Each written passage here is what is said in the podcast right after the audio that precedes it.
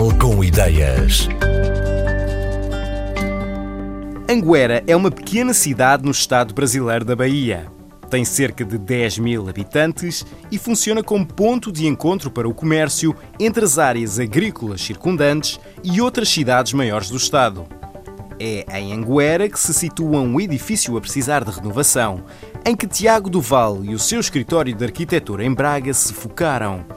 Mas para manter os processos fáceis de entender e executar, o arquiteto português decidiu criar um manual de construção ao estilo daqueles que explicam a montagem dos artigos do IKEA. Este é um edifício que reflete um bocadinho a realidade comercial uh, do lugar. Tem o resto do chão dedicado ao comércio e o primeiro piso é dedicado à habitação.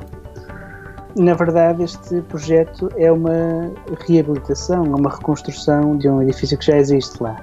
E nós eh, tiramos partido da estrutura desse edifício para reorganizar os espaços. Neste momento há uma certa mistura entre o programa comercial e da habitação, né? e para podermos eh, propor um, uma arquitetura mais eficaz, separando estes programas e conquistando alguma área para ambos Portanto, o uso é esse, né? que é um uso também muito característico de construções eh, cá em Portugal, na de chão para o comércio, primeiro piso para a habitação.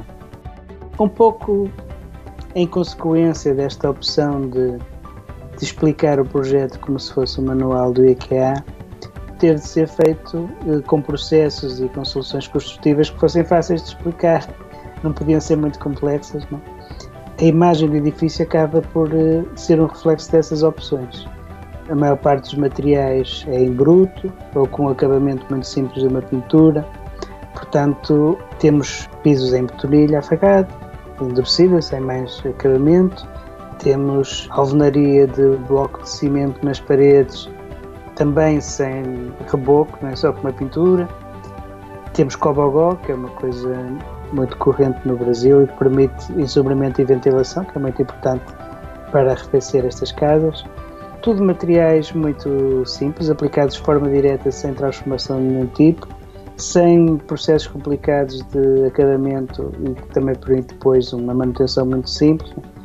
E, portanto, acaba por produzir uma imagem que, embora seja doméstica, acolhedora e tudo, é também, no fundo, um reflexo dos materiais tal como eles são, eh, na sua maior simplicidade, na sua aplicação mais direta. Para nós, o, o, exercício tinha condicionantes muito particulares. Por um lado, o leque de materiais disponíveis no local era muito limitado e isso tinha de fazer parte do projeto. É claro que no mundo globalizado de hoje é sempre possível levar qualquer material a qualquer lado, mas não era pragmaticamente nem economicamente pertinente fazê-lo.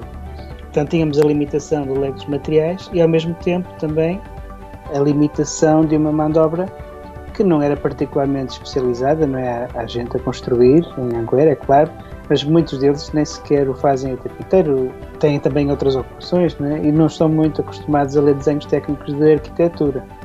E, portanto, a questão de como comunicar o projeto também era muito importante, também era uma limitação. Para contornarmos isto, pensamos que uma forma muito fácil de comunicar a arquitetura e mais eficaz, se calhar, do que um desenho técnico, são desenhos em perspectiva.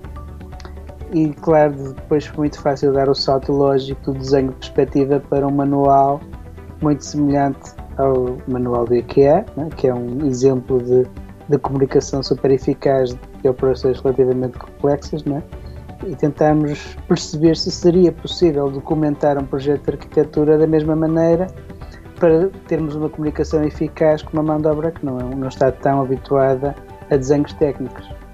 A junção de todas estas coisas definiu o projeto de arquitetura. Nós começamos este projeto da forma mais convencional possível, né? perceber quais eram os requisitos, como é que se dava a resposta a esses requisitos eh, naquele lugar. E depois tivemos de avançar e recuar quando começámos a introduzir este tema da comunicação no processo.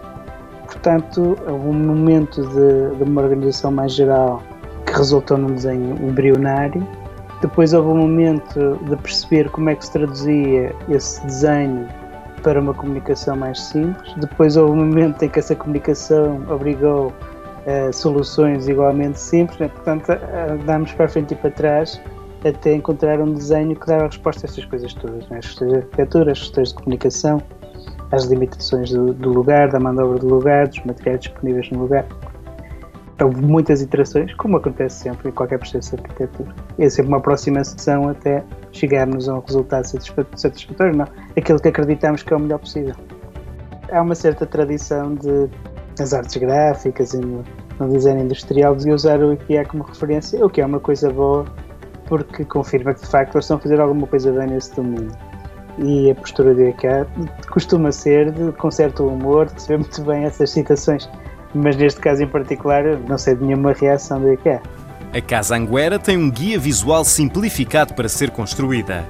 Um guia em tudo semelhante àqueles dos produtos vendidos pelo IKEA. A ideia é do arquiteto Tiago Duval, que prevê que as obras arranquem muito em breve e possam estar completas no prazo de nove meses.